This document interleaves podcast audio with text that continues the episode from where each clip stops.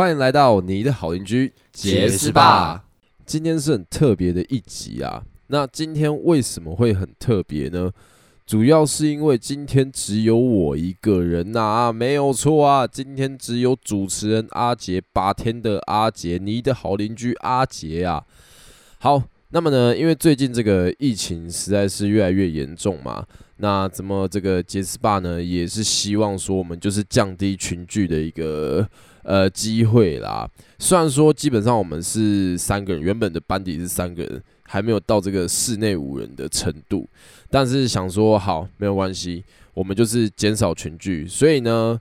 最近可能都会是由我一个人的特辑啦。OK，那这一集前面我们先来提一下，就是在疫情。发生之后的这些时间呐、那我相信很多人一定是已经在家里关到就是闷掉了啊。像我自己也是啊，我距离呃开始就是政府下令这个酒吧停业之后，到现在也是还不到一个礼拜啊，但是快要了啦。那其实对我来说，工作当然是受到了很大影响。第一个就是我没有这个固定收入了嘛。那接下来的话呢，就是。也不能不太能出门，然后你也不能就是跟原本的朋友继续 hang out 在一起这样子，所以其实其实这个东西对我来说就已经有不不小的影响。那我相信对很多人来说，一定也是有非常巨大的这个生活上的影响啦。那至少啦，至少我觉得换一个心态想，就是对于在酒吧工作来，我大概也做了四年多左右了，三四年四年多啦。然后我也都一直没有给自己放过一个长假，所以呢，就趁这个机会，刚好可以就是一个无穷尽的 耍废的时间。你每天就是睡觉，然后醒来之后想说，嗯，好，划开副片，那来看一下要吃什么，然后吃饱之后呢，开始打电动，打完电动之后呢，再睡一下，睡一下起来之后呢，再吃晚餐，再滑 foodpanda，然后滑完 foodpanda 之后呢，OK，晚上可能做点什么事情。然后呢，再打个电动睡觉，完美的一天就这么的过去了。隔天起来再继续重复昨天做过的事情，是不是觉得很 chill、很松、很爽？没有错，现在的我的生活就是长这个样子啊。大家的生活已经都差不多啦，所以在这时候呢，更是需要我来录一点这个 podcast 的节目啦。你的好邻居杰斯霸带给大家防疫期间在家收听的快乐啊。那么今天最刚开始呢，我们就来稍微浅谈一下这个。酒吧业的辛酸史好了，因为其实，在第一季我讲了许多在酒吧发生的故事，那里面多多少少都有提到说这个行业的这个不好的地方啊。那今天再就是详细的跟大家讲一下，就是所谓的做酒吧业呢，做调酒师呢，到底有哪一些东西是真的非常不好的。那么首先呢，第一个一定是我们工作时间，这个是对于你的生理时钟来讲，其实是有非常大的影响的。你觉得人的身体是不是需要受到一些日照的？是不是会行光合作用的呢？这个问题其实有很多人会说有，然后也很多人会说没有。但对于我来说，我觉得应该是有差的。对于身体上的差别，我不知道，因为其实也没有实际上科学的这个证明嘛。那我自己感觉上是，我觉得，呃，对精神方面会稍微有一点差。那接下来呢，就是比较玄学部分的，就是我觉得太少照到太阳，太少照到阳光的话，其实你的磁场可能会有一点改变。你可能会比较容易遇到一些难以解释的事情。好，这一节重点不是讲这个，所以这个我们带过就好了。那么我只想跟大家，就是跟大家分享，让大家知道，就是自从做酒吧业之后，也有可能是刚好啦。嗯，在我身边是比较多特别的事情，比较难以解释的事情发生了。好，而且包含生理时钟的，这其实是嗯，睡饱吃饱都是对自己的身体状况非常重要的一件事情嘛。那其实像。因为我自己基本上我的正职是做酒吧调酒师，那我另外一份工作呢，就是在乐团，就是摇滚乐团当主唱，当 vocal 这样子。那很长，就是我们要表演的时候，可能我们就是下午就要彩排了。那因为我这样子的作息，所以我很可能都是睡到下午才起来，然后一睡起来，你就要马上出门赶去彩排，然后整个声音完全都没有开，就是状况会是比较不好的样子啊。所以呢，你说做酒吧坏处是什么？第一个当然就是。对于这个生理时钟部分啊，好，第二个我们来讲讲看这个客群客人好了啦。大家一定都觉得其实当调酒师蛮爽的嘛，可能会有很多妹去啊，然后可能会认识很多就是不一样的人啊。其实你们所想的也都没有错，确实会有很多妹来喝酒。然后妹来喝酒的时候，其实你要认识他们，其实是会蛮容易的。比起其他人来讲啊，只要你外形并不太差的话，那基本上你要认识妹是蛮简单的一件事情。那这是好处嘛？那还有包含像大家会觉得说，可能会有不一样地方来的人，外国人，或者是不同生活圈的人，环岛的啊，旅游的啊，工作出差的啊，其实都很多。所以你可以从不同人身上去挖掘到很多你以前从未听过或者是从未见过的故事。那其实是蛮有趣的，对于你的。人生历练来讲，我觉得也算是蛮有帮助的。但是呢，这些都是好的。那坏的是什么呢？遇到一些讲不听的客人嘛。那我跟你们讲，其实讲不听。如果说啦，如果说啦，他今天都是一般人，他只是当下喝醉酒了，那也都算了。但有些人呢，有些族群呢，他们是不是喝醉酒时候才很难去沟通？他们是连清醒的时候都很难沟通的人，而且呢，甚至是对于喝酒这件事情来讲，OK，大家都知道吸毒是犯法的嘛。但是我跟你们讲，还是有很多人会在私底下做吸毒的动作嘛。我们今天就先不要说其他，我们不要说 K 他命，我们不要说海洛因，我们不要说那些其他的，我们就光讲大麻就好了。大麻可能很多人不认为它是毒品，但是目前以法律来讲，它确实是毒品嘛。那有一些人呢，他会觉得说喝酒是需要助兴的，所以呢，他可能会离开店到其他地方某处啊，可能我们看不到或者是比较不会有人去那边的地方进行一些这个就吸毒啊，我们就直接讲明了，就是做这件事情，然后再进来喝酒。所以呢，当时他的状况会是非常非常非常难以控制的，因为他会整个人在顶点那种，你喝酒就已经有用了嘛。那接下来你又加上做那件事情，我这边没有要，就是我没有要呃污名化大麻意思或者什么的，因为我所指的吸毒是只要是法律规定视为毒品的东西就叫吸毒嘛。那不管你是吸哪一种毒品啊，那基本上你只要是嗨上去了就是那样子嘛。那很有可能就会做出一些我们大家平常会觉得很莫名其妙的事情。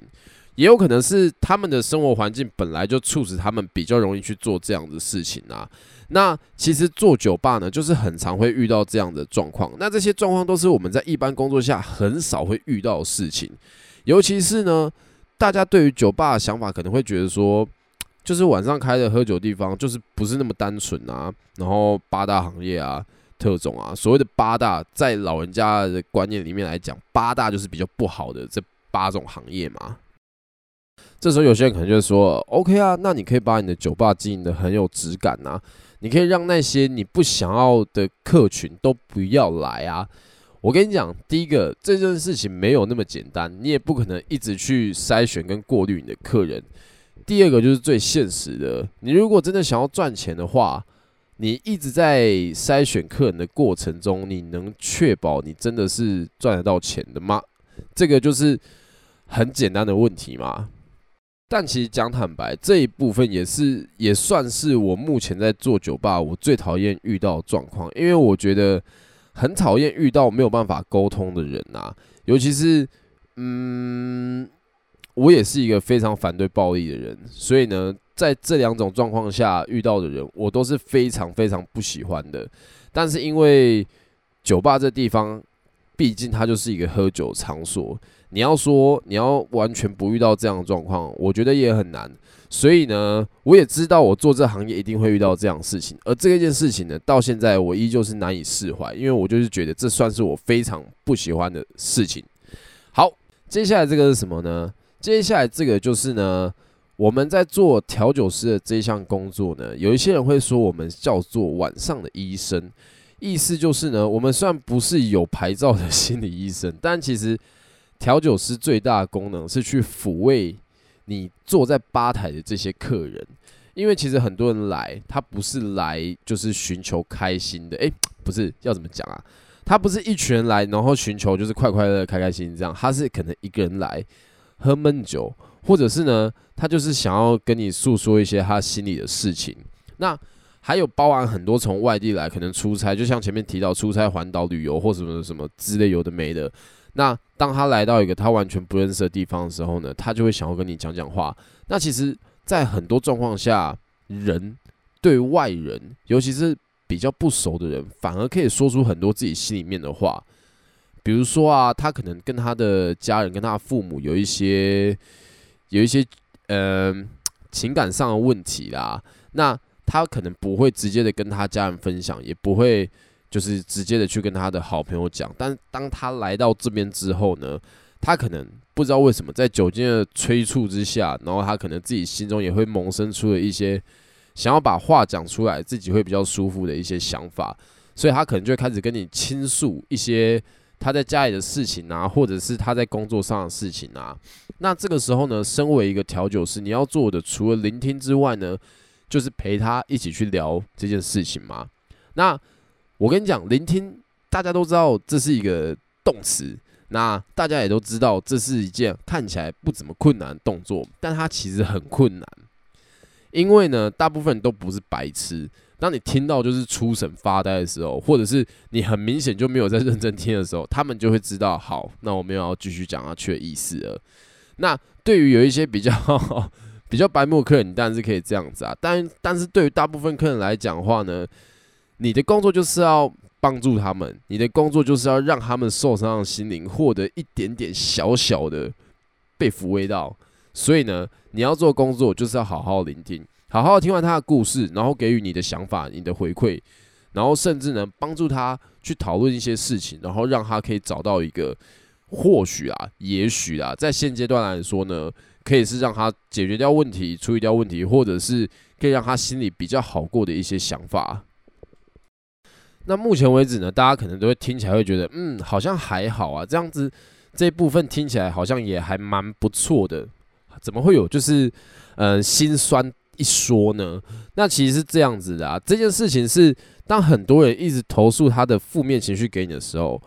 因为你要想，你也不一定是生活完全就是无忧无虑、完美的人。比如说，假设你今天是一个，你跟家庭、你跟家里面的人也有一些纠葛，有也有一些情感问题的话，当他告诉了你一个你也遇到问题，你当下在帮助他解决，在听的时候。你或许心中也会产生出一些想法。那以最好的状况来讲的话呢，就是当这件事情结束之后，可能过几天你休假，那你可能就回家或者是打个电话，然后告诉你家人，或者是你就会想办法解决这些事情。但大部分状况是你发现了这个问题，然后你也知道这个问题你不能不解决，可是你就是不想面对，它就会一直卡在那边，然后就让你心情会顿时整个荡下去，你就会觉得。啊，好烦哦！就这些问题怎么一直卡在我心中这样子，然后其实也迫使着你不得不去思考这些问题的重要性啊。那还有包含就是像我们讲最深的一个问题，就是有些人可能会跟你谈，比如说要不要继续活着这个问题。对于你来说，你可能不会是想要离开这个世界的人，但是如果你听到了一个人、两个人，去说他不想要在这个世界存活下去的话，你或许会开始去想，活着的定义到底是什么？活着的意义到底是什么？甚至这些东西、这些问题的思考，会一直占据掉你下班后大多数的时间。所以，其实当一个调酒师、当一个 bartender，在这一部分是非常辛苦的，因为你要去承受非常多、非常多来自于不同的人、不同的背景、不同的问题。不同的脑袋里发出的这些情绪跟这些问题跟思考，那对你来说，你要你必须得接受这些东西，你也必须得消化这些东西，因为你不能只是听过，然后你就哦哦，对，就是这样，嗯嗯啊，你也可以啊，可能可是这样子，可能 基本上大家应该就不太会找你就是谈天的，所以会变成说这些东西你是要有很坚强的。嗯，心理等级、心理素质，或者是你要想很多方法可以去消化掉这些东西，去排解掉这些东西的。所以其实很多时候可能会有 bartender 在自己的酒吧下班之后会去其他酒吧 再喝喝酒。有时候可能就是当调酒师这个工作，这个位置真的是太辛苦了，压力太大了，所以呢，会想要去其他酒吧稍微放松一下。那这边再稍微做一个，就是我自己的小本身例子好了啊。那我也是属于，嗯，会去帮助身边的人，而且甚至是就是大家来跟我分享他们遇到困难或者什么时候，或者是其他事情啊，然后我也会想一些方法去帮助他们。所以变成到最后，其实很多不是属于我自己的事情，但是我却挂了一些责任，会变成说，比如说今天谁要找谁处于什么事情。然后我会说好，那我帮你，我帮你去接洽，因为可能刚好我比较熟或者这样子嘛。那这件事情呢，就会变相成为了我的工作。但嗯，在我的观念里面呢、我觉得这是一个